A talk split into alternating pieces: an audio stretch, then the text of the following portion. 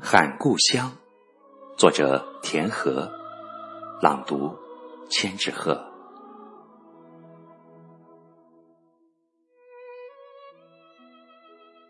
别人唱故乡，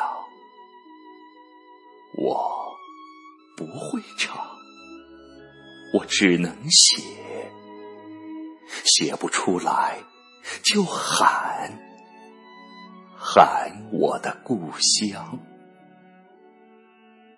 我的故乡在江南，我对着江南喊，用心喊，用笔喊，用我的破嗓子喊，只有喊出声，喊出泪，喊出血。故乡才能听见我颤抖的声音。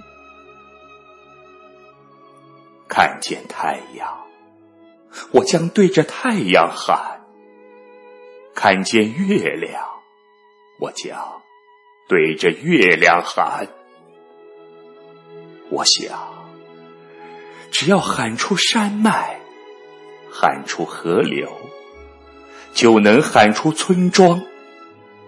看见了草坡、牛羊、田野和菜地，我更要大声的喊。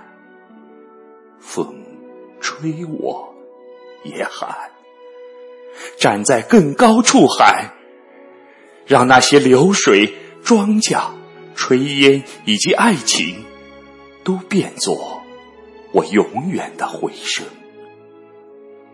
让那些流水、庄稼、炊烟以及爱情，都变作我永远的回声。